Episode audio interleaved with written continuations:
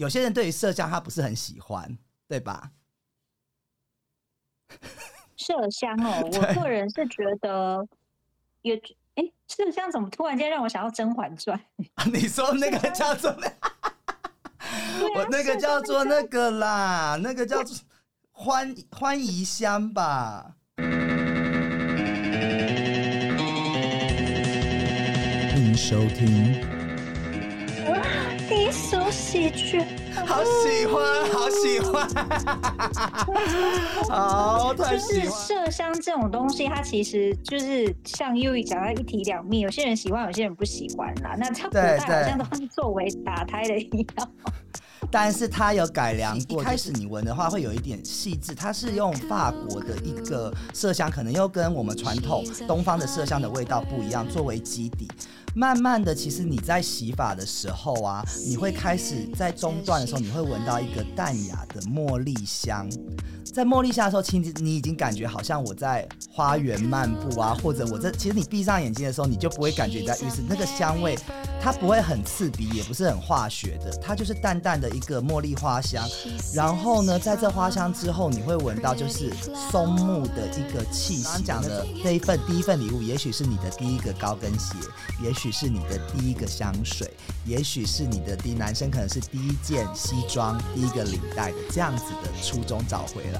我非常推荐给大家，也非常热情的送给我们了一个 W N K，给我们了一个折扣码。那详细的这个介绍，还有详细的这个呃折扣购买方式，我们会在我们的节目介绍的连接，还有我们官方的 I G，请大家密切注意。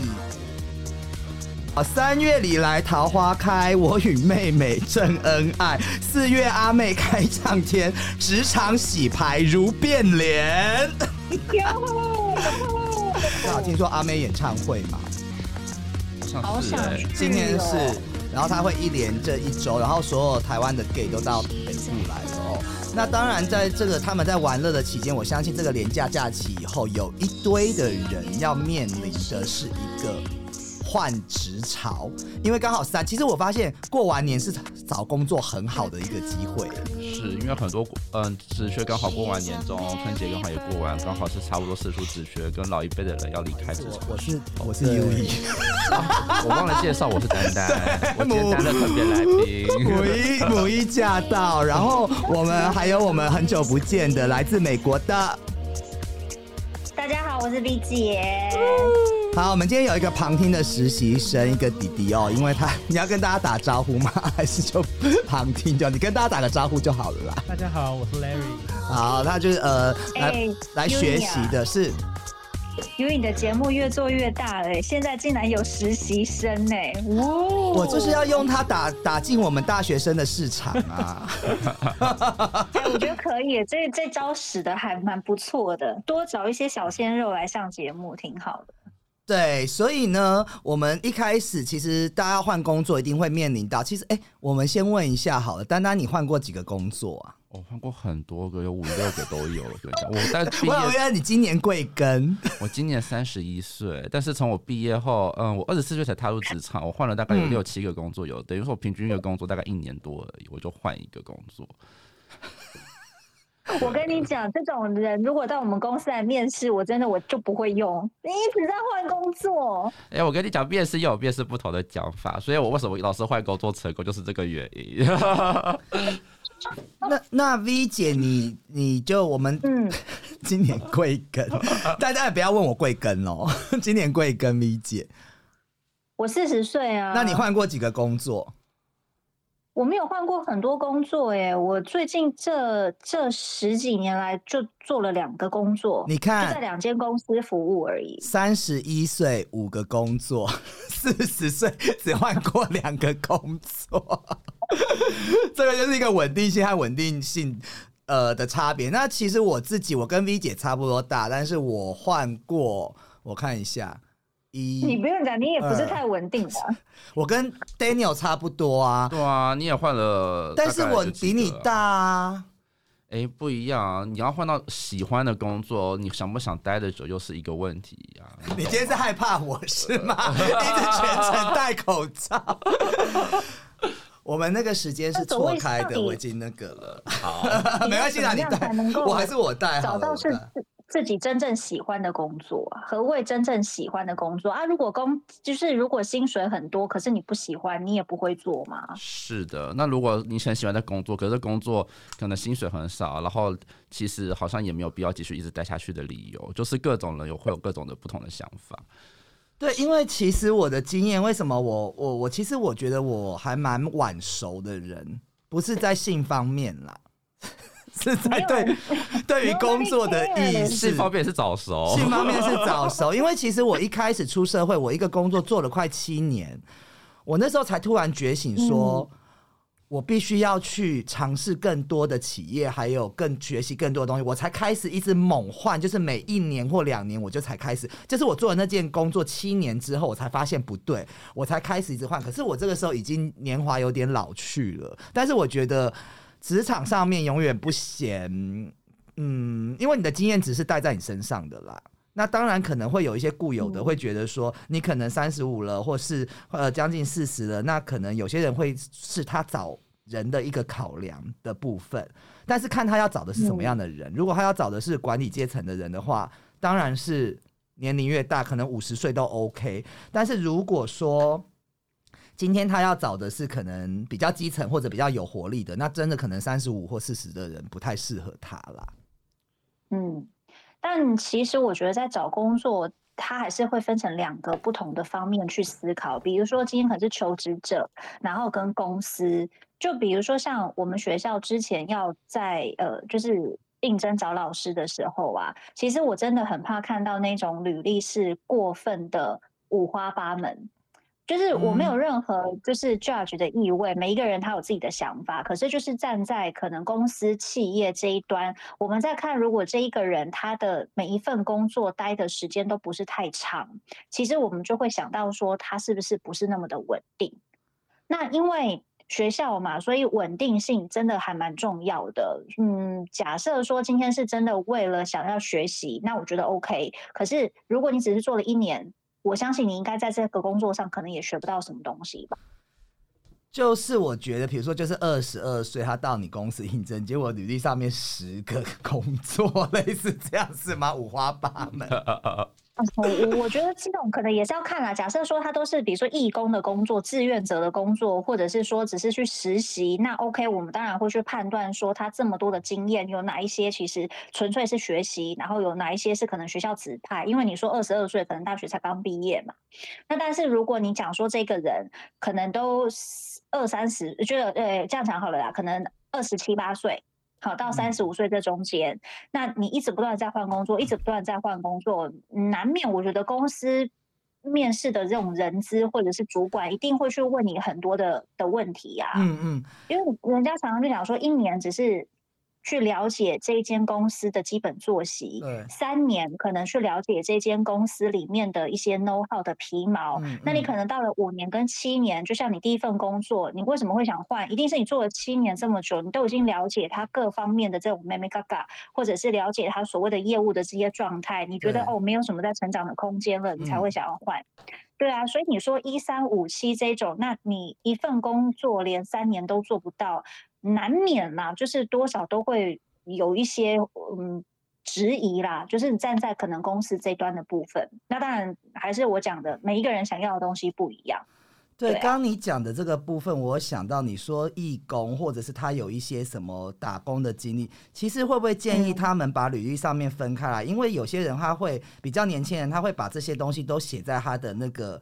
呃，经历栏其实他可以，我我我我的我的做法啦，或我的建议，我会觉得他可以把某些东西写在他的自传里面，不然他的经验啊会变得很，就是说，可能我在社团担任过什么什么，然后我的暑假做过什么，其实有些比较短期的东西，他可以把它放在自传里面，但是他的那个，比如说我做过正职的那种工作，或者是可能是兼职，是比较。应该说是比较完整性的工作，他才能写在那个职业栏的位置里面，职业经历的位置。你你你觉得呢？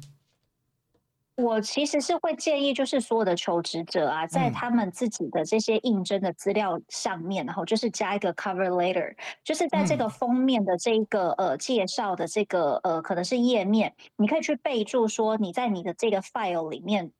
带了几样的资料。给到这个公司，比如说你的这个首页，你就写了啊，我有什么样子的证书？哦，我的我先从学历嘛，可能我是什么什么学校的毕业证书，嗯然后我有什么样子的经历，什么奖状，然后我打过几份工什么的，就像你刚刚讲的，你把它分门别类。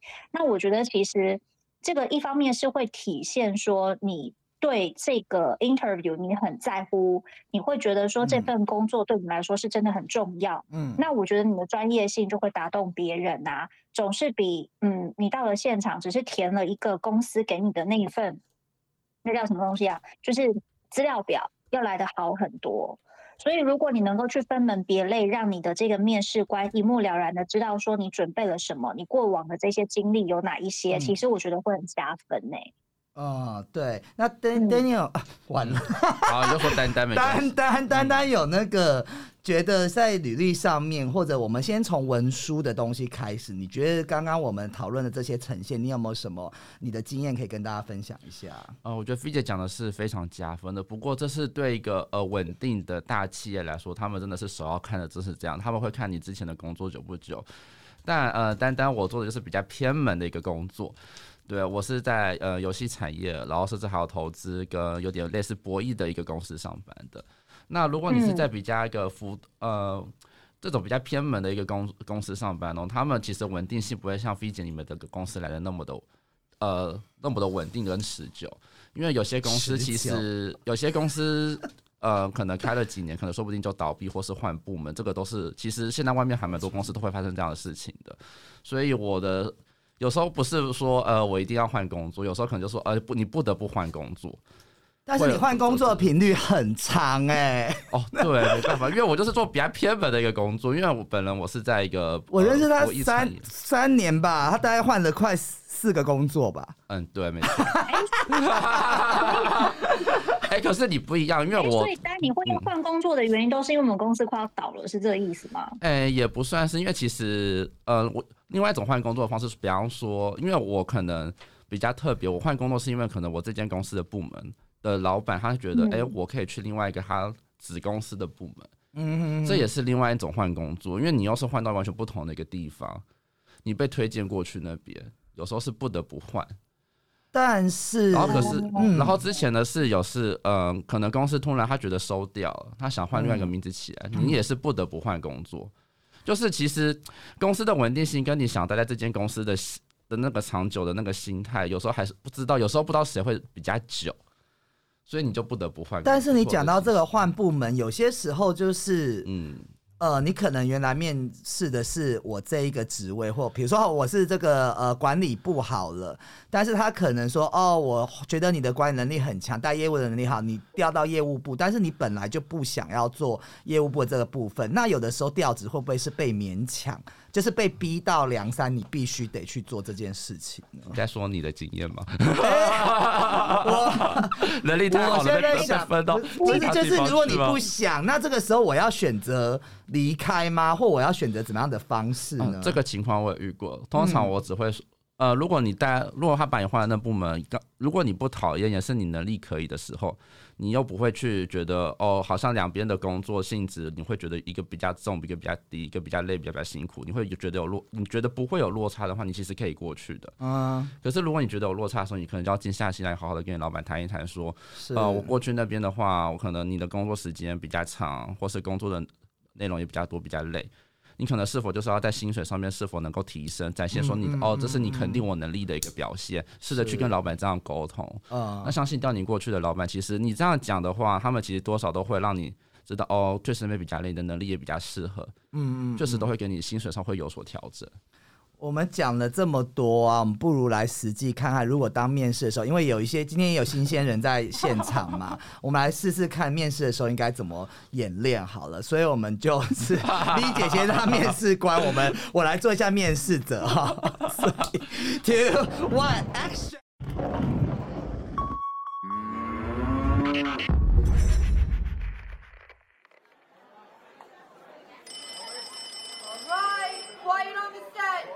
Camera speed. Sound production, take one. 哎，尤宇先生你好，哎、你好，呃，麻烦请你介绍一下你自己。教育工作业差不多呃将近十年的时间，那我是从基层的员工开始做起，慢慢从事慢慢从事到呃管理职的部分。那到了这个再从我从基层做到管理职的部分的时候，我自己是因为觉得我的能力和各方面都需要提升，所以我在这个期间修得了很多相关的一些证照。那在管理职的这几年的经验呢，我觉得对于一些人与人之间的沟通，还有部门的成本掌控和我们怎么样去推进我们的品牌的这些部分，其实我也有很多的了解。那呃，大概我的工作的经历是这样子的部分。好的，那想请问一下，为什么你想要应分我们呃应征我们的这份工作呢？哦，我们因为在那个职涯规划里面，我希望求新求变，希望有更不同的一个领域和空间。因为我是一个非常想要勇往直前的人。很正向。好的，了解，谢谢。那呃，最后一个问题想请问一下优怡先生，那你认为为什么我们学校需要录用你呢？我觉得我非常热爱你们的品牌和你们的学校。我觉得我一看到你们的官方网站，我就非常的认同你们的理念，因为我觉得我的心里的理念跟你们的想法是紧密不可分割的。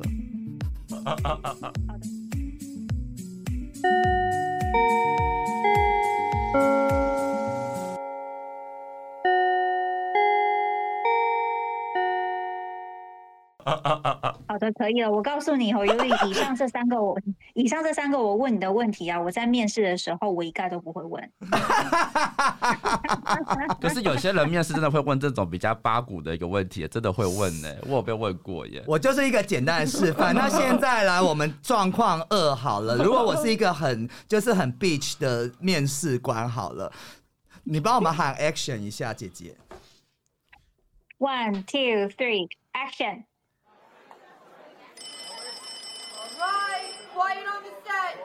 Camera speed. Roll sound. Sound production, take two. Three, action！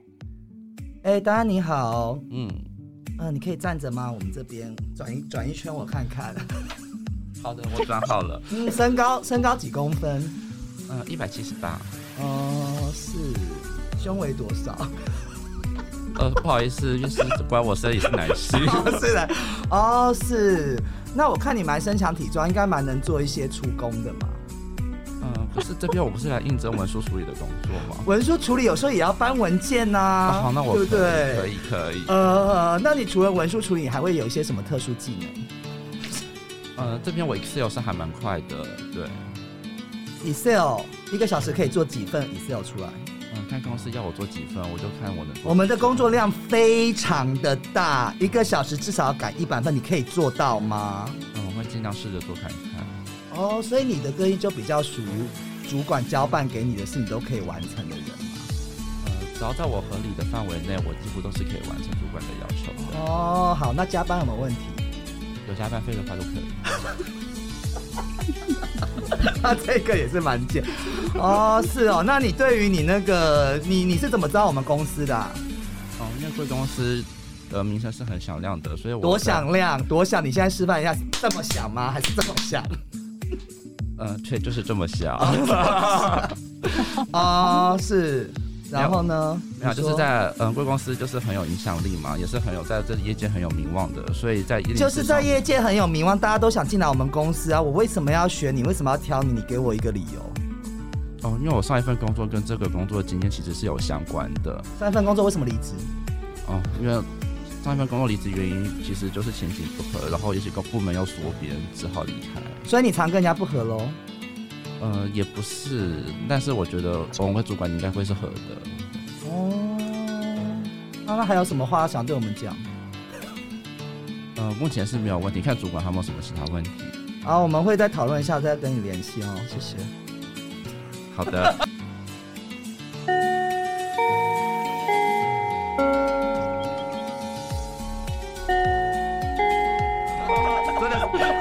就是一个机车主管。你们有碰过这样子的事？情吗？这个是没有，这不会问私不会问私家调查。对对，因为这个有一点 不会，但是我有碰过，就是面试要我做一些其他的，就是 我那天有跟 V 姐讲啊，让你做，因为我们可能会在培训和教育上面嘛，嗯那他就请我很活泼的唱一首歌给他，看我能不能去教授，但我就觉得超怪的耶。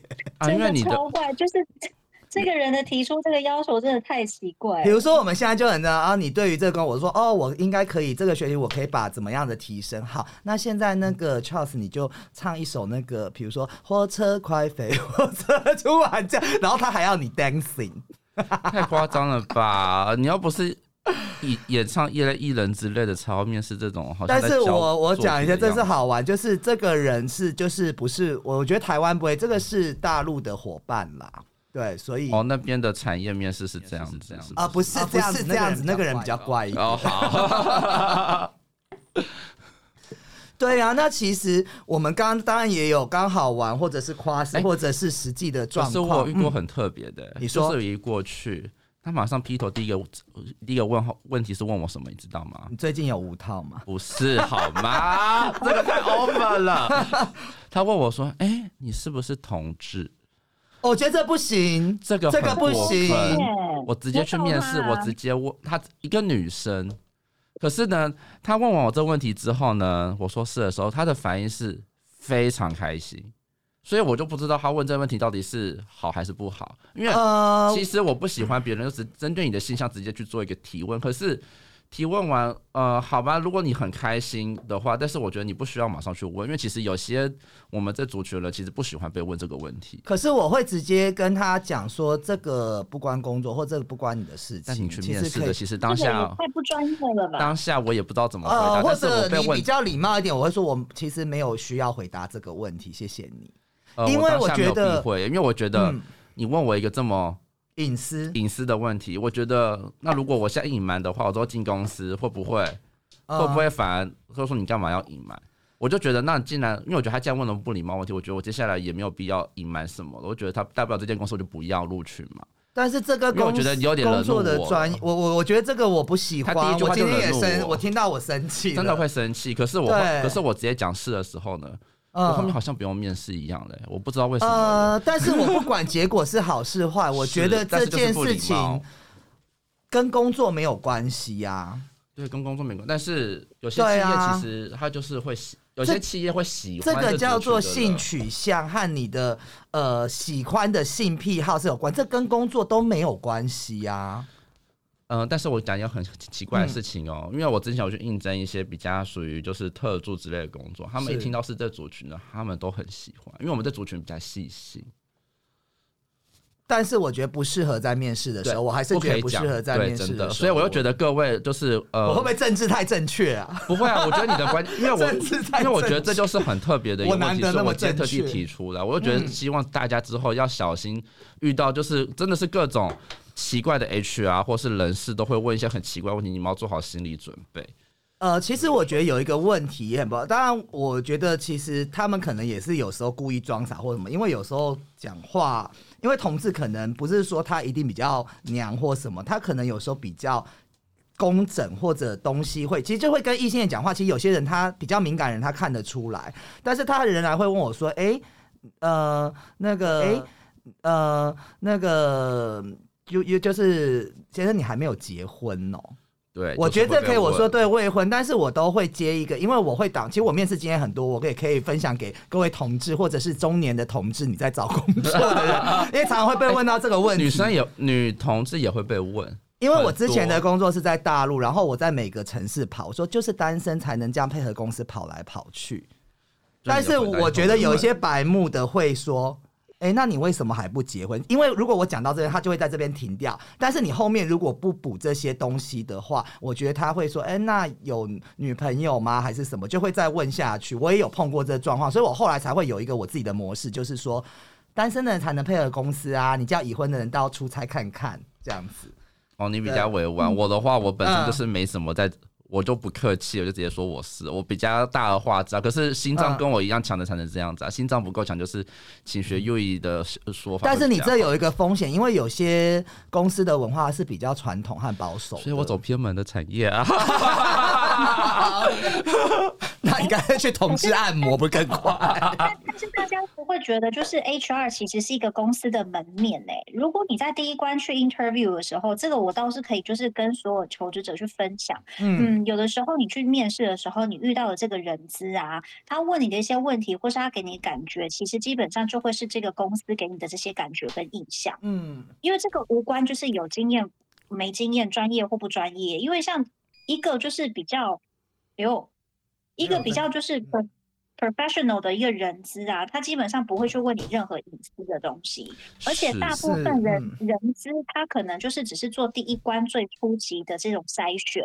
那你就嗯。想，如果这个人在筛选你的这个人都已经素质不是那么好了，你还愿意继续在这间公司继续工作的话，那我觉得这个可能就是要稍微思考一下。是没有，因为真的人 HR 就是这一间公司的门面。如果这个人他都这么不专业，他们公司允许这个人这么不专业的话，那我觉得你进去这个公司基本上也不会有获得什么太好的成就了。说实话，也所以就是 HR 也可以看一个公司的文化和它的这个部分嘛。所以我觉得你去面试一间公司的时候，其实不要说你是被面试，其实你也是在面试这间公司。嗯就是大家也要想想，嗯你也在为这间公司打分数，因为你可以面试很多公司，其实是你学很多间公司。我觉得给各位这一个观念，可能或许会比较好一点。是。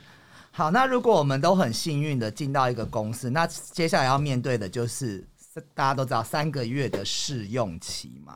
但是我不是在臭屁啦，到我这个康长的时候，其实我已经没有三个月的试用期了。因为其实我啊，V 姐 V 姐应该也是，因为我们的经验其实几乎很多公司跟我们谈，我们都已经不需要直接就拿正薪了嘛，对吧？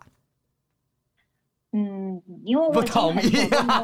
我从昨天一直被不同意，大家不同意啊。你说不是啦，我很久没有换工作了，所以我其实也就是真的也不太不太记得了，因为从嗯进入这一行到现在，因为做的时间真的稍微比较久一点啊，不太存在就是试用期的部分。但是，呃，如果说今天是新的人，他进来公司这一边面试，为什么公司需要有试用期的原因，其实是像丹丹那样子讲的。你在 interview 的时候，你也是在观察这间公司，是那我都会这样子跟求职者说，我说今天公司有这个试用期，其实并不是为了要去呃对你有什么苛刻或是什么，而是在保嗯护双嗯方的立场。那如嗯果我今天直接跟你签了这个正式的合约，可是你发现你自己做了两三个礼拜或者两三个月你不喜欢，嗯那你要去负担你这一份就是签约上面所有的这一切条款，我觉得对他也不公平啦。所以说实话，我觉得这个是有点像是保护双方的一种概念，而且试用期，说实话，公司也是会正常付给这些人薪水啊，是不会说因为你今天是试用，所以我所有的福利我就不给你，我觉得倒是嗯不至于。嗯，对啊，是啊。你有事情要讲是吗？哦，还好，因为我我很认同我很认同 V 姐讲的、啊，因为确实是保护双哦方。因为你超过三个月，你要离职就是很麻烦的一件事情。你可能他公司可以多预留你三日啊，超过半年又会多预留你十日之类的这样子。嗯嗯嗯但是你三个月内，你其实可以是想走就走的一个状态。然后公司也可以就是想把你请离开就请离开，就是有一种那种暧昧的那种状态。啊，我懂，就是大家要抽身的时候都还 OK，彼此都可以，就是说，哦，觉得你不适任，把你请离开，然后我觉得我不喜欢这边，我随时离开，两边都是可合理拒绝的合理的时候，我觉得其实也没有说不好啦。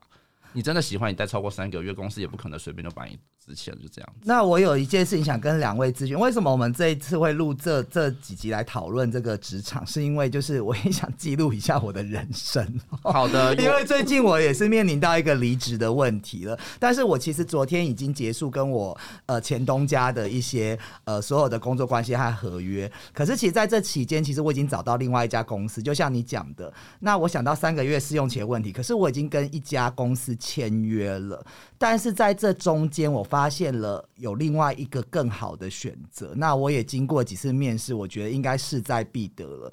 但是我会怕碰到一个合约的问题，因为我已经跟新的一个东家签约，可是我又想要跟另外一家合作。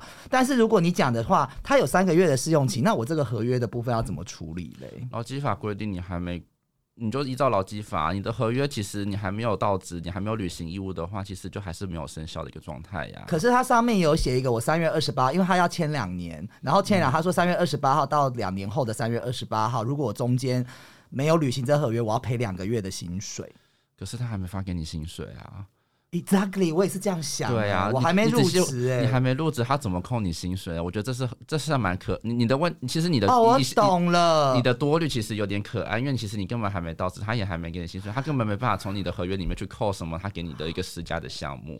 我我懂的意思，因为如果我在做的时候，他要扣我这个钱，他可以直接，因为是薪水是他给我，但是是现在我不给他，就不会存在说我要赔他这个钱，只要我不他，不可能强迫着我会给他钱吧？而且其实这你刚刚说直接扣薪水，其实这部分我觉得可能跟劳基法会不会有点。有点违背的关系。虽然我没有看过你们的合约，但是我觉得基本上，呃，你有履行什么样义务，就是要给多少薪资，没有说扣什么钱的这样子一个状况。你是不是？为了要换工作，你一直去研究日夜读这劳基法？没有，因为我之前。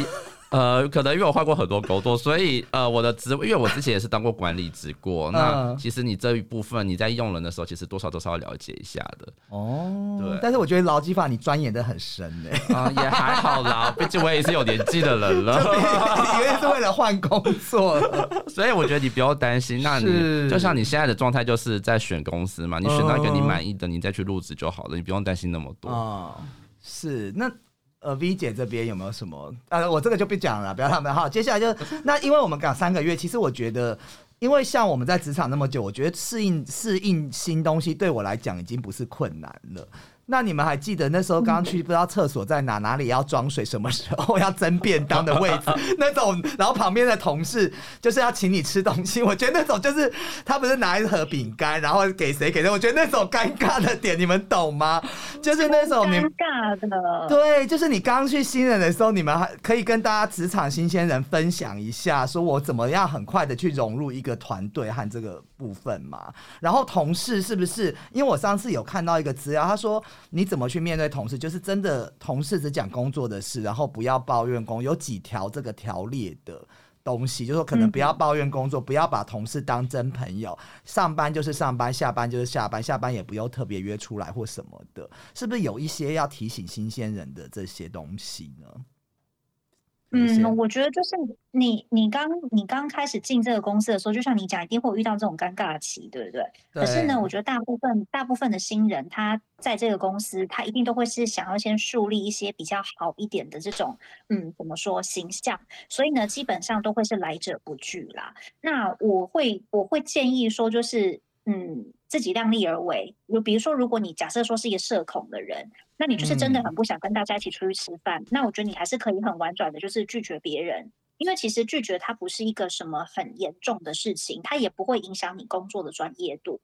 那说实话，你进到职场工作，人家也不会因为你是一个好好先生或是好好小姐的这种形象而对你的专业加分。所以呢，不用太过焦虑。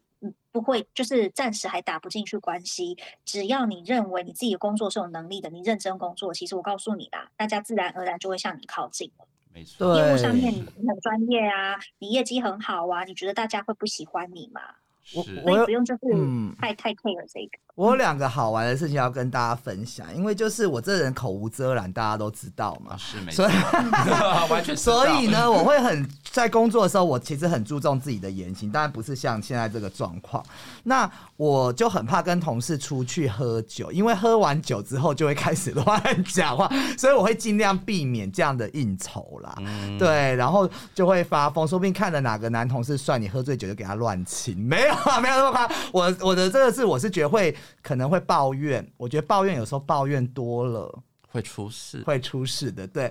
然后第二个，我上次那天看那个什么节目啊，小姐不吸地嘛，他们就说，你有时候到一个场合，然后你可能坐椅子不小心磨到很像放屁的声音，哦 那种很尴尬，然后你又硬要弄出那个东西，然后你还要再弄第二次，可是殊不知偏偏就弄不出来第二次，就让更人家更确定刚刚是你放的屁。好尴你们有没。有碰过这种尴尬的，就是弄出去怪声音，又很怕人家那种？而且办公室的座位是不是都很近？办公室都会很很近啊。哎、我跟你讲，我那时候好久以前呢、刚是新人进公司的时候，有一次就是被要求说，可能是在午餐之前要先出，就是要先就是出差，所以嗯呢，我就把我自己带的饭，然后拿到办公桌来吃。嗯结果呢，我主管就跟我讲说，哎、v i c k y 现，他就说，哎、v i c k y 这边这边现在是上班时间不能吃，你去小会议室里面吃。那其实我那时候心里面我就觉得很奇怪，那你们叫我提早去用餐，也不跟我讲哪边可以吃饭啊？我是新人，我怎么会不知道？我我怎么会知道说这边不能吃饭？对不对？我我觉得这个在你心里很大的阴影，因为你跟我讲了好多次。真的很不友善，真的。讲很尴尬，就像你刚刚讲的很嗯尴尬，就是是整个办公室的人就是闻到那个饭菜香，然后呢又听到他跟我讲说这边不能吃饭，你我知道超就是这整个氛围很怪、啊。我觉得是主管说他不应该就是在大庭广众之下这样讲。我觉得他应该要事先跟 Vicky 讲才对他。超级口无遮拦。第一个事先，第二个我觉得其实现在可以发讯，或者其实稍微提点你一下，或走到你旁边。他如果站在座位这样子大讲，真的很尴尬。很，我觉得这主管其实没有很好啊，他有没有照顾到底下的人呢、反正他们也没很丑。我怎么变小虎了？我怎么变小虎了？我觉得有一些主管呢、就是可能他们自己的 EQ 也不是太高，对那他可能是碰到就是一些下属，假设说这个下属的 EQ 很高，那当然，比如说像我，我 EQ 很高，我就不会跟他计较。是吗那我？我反正有看过你发疯。我就我就我就找我自己的朋友抱怨抱怨一下就好了，对吧？可是如果你今天真的是遇到一个社恐的人，或是遇到一个 EQ 很低的人，那我说实话，这样子的主管会造成新人心里面的阴影，对不对？你人家才刚进你的公司没有多久，不要倚老卖老。我还有就是很多嗯，你说就是你让我讲完，就是有很多有很多人哦，就是主管他真的会倚老卖老，他就会认为说，哎，就是这件事情就应该这样啊，这个东西就是应该要这么做，这条路就是应该要这么开，这个地方就是要这么，就是怎么这个报告就要怎么写。那我说实话，就是有的时候老屁股待在同一个位置久了哈，都不不肯好好学习，就不愿意就是有进步。就是往往会耽误新人跟整个公司的发展，是所以啊，奉劝各位主管哈，还是要把心胸打开，多听一些新时代年轻人的话，不然你公司迟早就是会，你知道不进步就是会退步。我讲完，我觉得他那个 主管，其实有时候主管会有一种官僚作风，就是他在位置上大喊。我觉得你摆出那个架势干嘛呢？你为什么不用一个比较智慧的方式，就是哦这边不能吃东西哦，Vicky 请你去那，或者是说那个现在不要讲，就是可能你在跟家人讲事情，哎、办公室不要讲私人电话，他就直接在这边大喊。我觉得这个，哎会有些人哎，行我有听过，对啊哎嗯嗯嗯这很奇怪耶！你怎么知道人家讲的是什么重要的电话？这就是很官僚啊！他觉得他是主管，我不需要移动我的大屁股走到你旁边，或者我用其他的方式去跟你解决这件事，我只要在我座位哦大他屁股喊，他屁股是真的大，我们是人身攻击耶。我跟你讲，底下人聊主管的坏话真的是很正常的一件事情。对啊，所以就是你看我们都已经什么年纪了，讲到当时还是新人的时候，那种就是印象还是会很深刻，所以这才是更更让我们现在已经当主管的人要懂得，就是你知道吗？同理心，嗯要去想一下，就是那些新人进来，就是有多么的不容易啊，去面对一大群陌生人，对不对？但是我觉得还是会提醒新鲜人要小，因为我真的有时候还蛮怕跟同事变成很好很好的朋友。当然是你碰到好人，就像我 名字像像我跟 V 姐很幸运的，就是能够因为工作关系变成很好的朋友。但是其实有些人是居心叵测的，你们知道吗？那是有些人故意跟你认识，想跟你谈好事，可是其实是在利用你。我觉得这也是你是不是有例子要讲？呃我也感觉他好像有很多话对，很多话想讲因为。我跟你讲，因为我毕竟都换过很多工作了。嗯嗯，你讲一个，我就讲一个我最黑的一个最真的最黑到无底洞的一个一个事情好了，嗯就是嗯呃你也知道，可能我以前有做过一个类似外汇投资的那一种的客服，金融业的客是服。那你知道客服这种产业就是会有业绩压力的嘛？是那当时我是整个部门业绩最好的一个新人，新人业绩又最好，因为啊我就聪明嘛，我我真的只能直白这么讲。我节目的来宾怎么都这样，好可怕好了好那我继续讲。嗯然后当然你是比较可能比我呃早进去的人，可能就会眼红。